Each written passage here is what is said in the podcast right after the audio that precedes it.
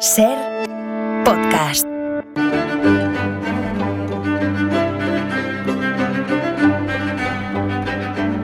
Llevamos unos días últimamente en este acontece que no es poco, en los que no se hace necesario buscar, buscar fechas concretas, porque lo que cuenta Nieves nos sitúa en momentos de la historia que se alargaron más de un día, de un, de un día especial, quiero decir. Nieves, buenas tardes. Hola, Carlas, ¿qué tal? Buenas Mira, se lo tardes. recuerdo a los oyentes, que seguro que lo saben, pero lo refresco la memoria. Ayer hablamos de la eugenesia en España, eh, la semana pasada de la bucarofagia, siglo Sí, sí. XVII, jovencitas nobles que comían barro para estar pálidas y a la moda, en fin, sin comentarios. Eh, y hoy toca hablar, hoy toca hablar de la secularización de la enseñanza. Bueno, de la bronca católica que explotó en un mes como este, en febrero, pero de Ujú. 1932. Sí, sí. ¿cómo Por estos mismos días, además, ¿no? Bueno, pues la que había liada en, en estos días de, de febrero de 1932, bueno, pues, pues tremenda. En varios puntos de España, además. Da igual que digamos el día 5 de febrero, el 6, el, hoy mismo, un 6 de febrero del 32, eh, había lío, o el 7 o el 12, da igual, porque los católicos estuvieron dando el follón todos los días. Mm. Qué pesados, de verdad. Cuando no era en Cádiz era en Granada, cuando no era en Zaragoza, cuando no en Pamplona. Pero la multinacional movilizó a sus huestes porque iban a perder, veían ellos que Mm. iban a perder el más jugoso de sus negocios, que era la enseñanza, que es el que sigue siendo también uno de los- sus más jugosos negocios. Acababa de aprobarse eh, hacía muy poco, en, en diciembre, en diciembre del 31, la Constitución de 1931 y ahora pues había que había que desarrollar las leyes que se ajustaran pues a esa primera Constitución eh, democrática que tenía que tenía este país. Y por fin España estaba en una en una democracia plena. Ya había sufragio universal, había libertad de culto, eh, reco- según recogía la Constitución, pues, fuera jefes de Estado por derecho de nacimiento, había libertad de imprenta, libertad de cátedra. El artículo 48 de la Constitución de 1931 decía lo siguiente. La enseñanza será laica, hará del trabajo el eje de su actividad metodológica y se inspirará en ideales de solidaridad humana. Se reconoce a las iglesias, ojo, repito, se reconoce a las iglesias el derecho, sujeto a inspección del Estado, de enseñar sus respectivas doctrinas en sus propios establecimientos. No, muy fin, bien. fin de la cita. Yo creo que está correctísimo. Y de acuerdo con este artículo, a principios del 32, el director general de primera enseñanza, eh, Rodolfo Llopis se llamaba, era un buen pedagogo, luego llegó a ser secretario general del PSOE fue también presidente de, de UGT. Bueno, pues Rodolfo Llopis, de acuerdo a eso, eh, envió una circular a los inspectores de enseñanza en la que ahora resumiendo mucho, se ordenaba la retirada de crucifijos de las escuelas de primaria y se prohibía que la religión fuera asignatura obligatoria. Bueno. Y los sectarios la montaron, claro.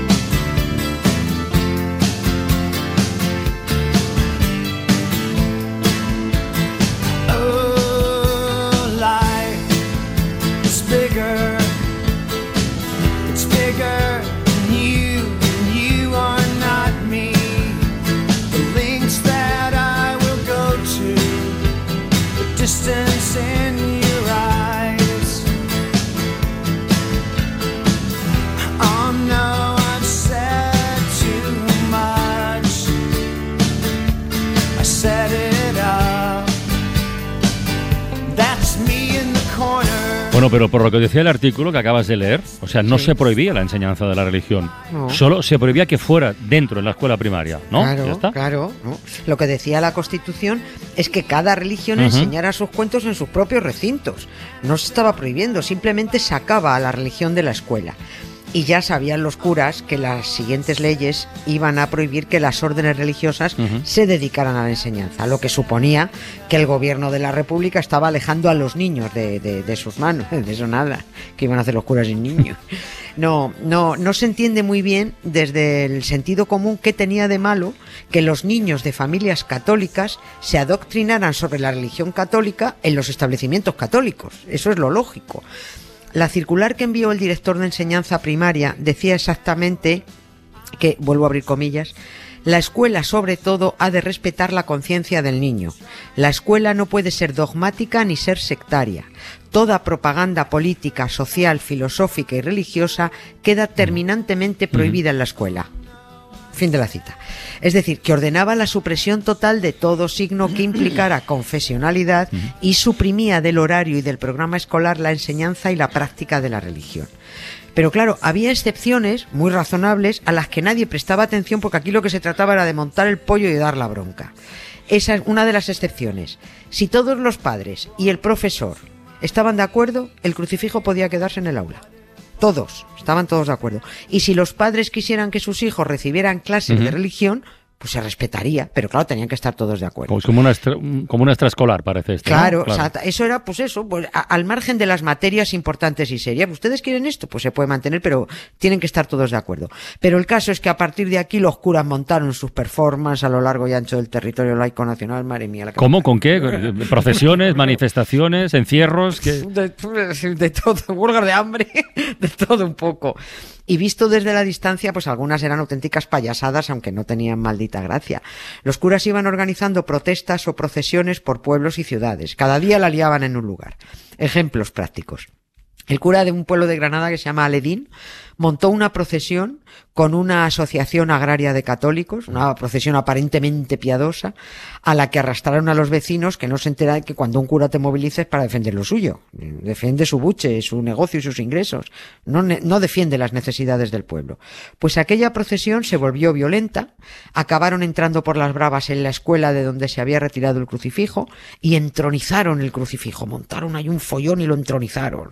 A la vez que, por supuesto, destrozaron el cuadro alegórico de la Ah, República. mira. Claro, sí.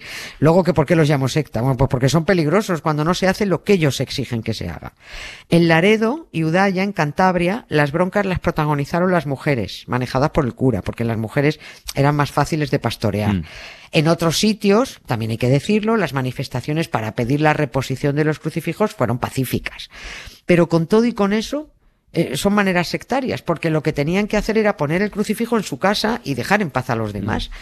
Ahora, donde se lió muy bonita fue en Pamplona, donde si no, claro, teniendo en cuenta que es el latifundio jesuita. ¿Pero qué pasó en Pamplona? ¿Tuvieron que ver algo en la, en la bronca los jesuitas o no? Sí, eso vamos. Si los jesuitas siempre tienen algo que ver, casi siempre tienen algo que ver. Y siempre enredan, ellos enredan por lo bajini para que el pollo lo monten los demás, pero los manipuladores en realidad son ellos. Ah, Estamos hablando de febrero, pero hacía solo unos días, en enero, que se les había dicho a los jesuitas eso de disuélvanse. Eh, habían disuelto la orden, porque la Constitución decretaba que quedaban disueltas aquellas órdenes religiosas que impusieran estatutariamente, además de los tres votos canónicos, otro especial de obediencia a autoridad distinta de la legítima del Estado. Lo digo más claro. Los curas, todos en general, hacen tres promesas a cambio de tener la vida resuelta para los restos. Tienen que los votos esos de pobreza, de obediencia y de castidad. Tú preséntame a un cura que los cumpla y le pongo un piso. Pero los jesuitas, eh, los jesuitas además profesaban el cuarto voto, el de obediencia al Papa. Es decir, pasaban de lo que les ordenara el Estado. Ellos solo obedecían a lo que dijera eh, el Papa, el ventrílocuo de Dios. Y el gobierno dijo, pues si ustedes no se ajustan a lo de todos, ordenó la, su disolución, por chulos, ¿no? Y claro, como el que fundó la empresa jesuita era Navarro, y en Navarra los jesuitas son los reyes del mambo, pues los navarros bueno, hiperventilaron. Hubo muchísimas broncas en Navarra, muy violentas, pero me voy a centrar en una de las gordas, la de Pamplona, porque hubo hasta detenciones, y uno de los detenidos fue un tipo que nos va a sonar mucho, Jaime del Burgo.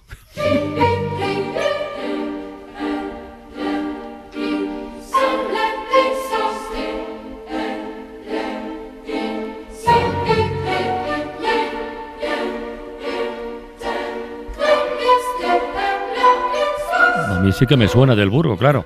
Fíjate. ¿Será de la misma familia del que fue, fue presidente de la Comunidad Foral de Navarra, con el. Partido Popular? Jaime Ignacio del Burgo era. Ese es, exactamente. Bueno, pues era su padre. El, Ah, el detenido Vale, era, vale. era su padre. Eh, Jaime del Burgo Torres.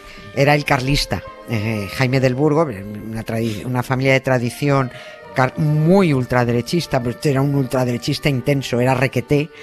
Eh, y es el padre, fue el padre del que fue presidente de Navarra y por tanto abuelo del ex amigo especial de Leticia Ortiz y también ex cuñado de Leticia Ortiz por, por estas carambolas que tiene la vida monárquica.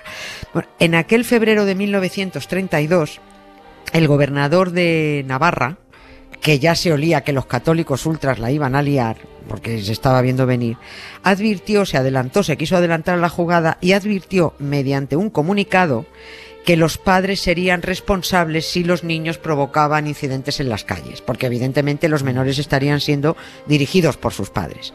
Pues el carlista padre del expresidente de Navarra y abuelo del ex amigo de Leticia fue uno de los detenidos y cito según otro comunicado.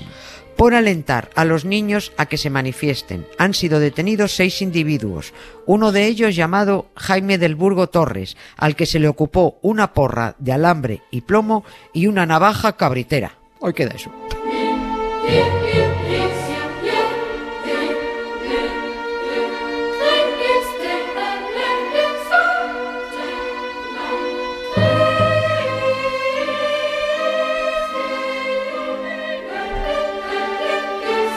De todas formas, con todo esto que estás contando, bueno, hay que recordar que la República no tuvo oportunidad eh, de desarrollar plenamente esa constitución aprobada en el, en el 31, ni de secularizar la enseñanza, eh, porque lo impidió un golpe de Estado.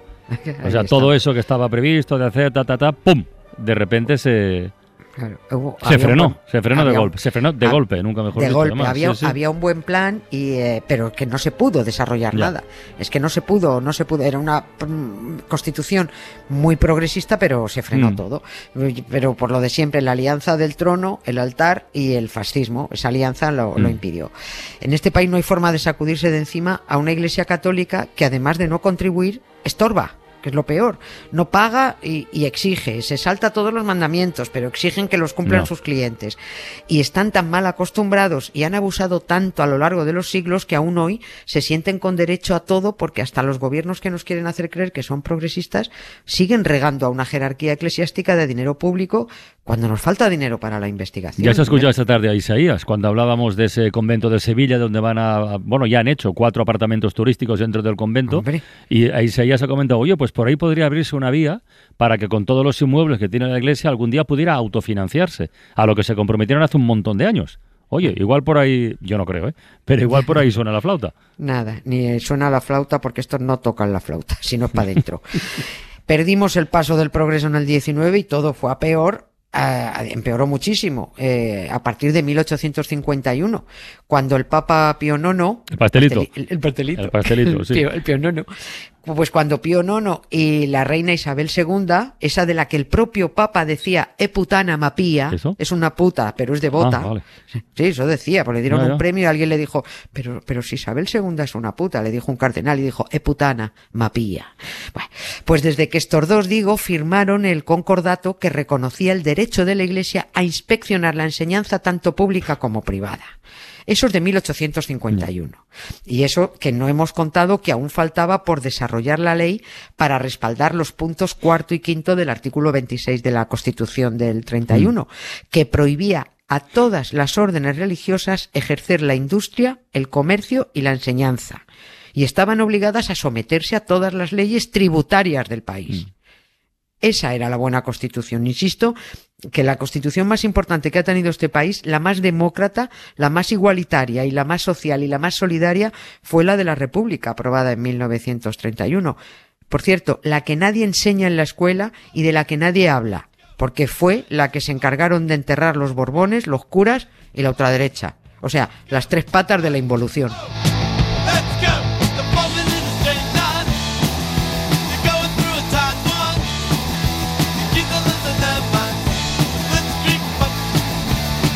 Ha sido un final un poco punk, pero es lo que se merece la, la historia y este, y este relato, Nieve. Un beso muy grande, hasta mañana. Gracias, Carlos. Adiós. Para no perderte ningún episodio, síguenos en la aplicación o la web de la SER, Podium Podcast o tu plataforma de audio favorita.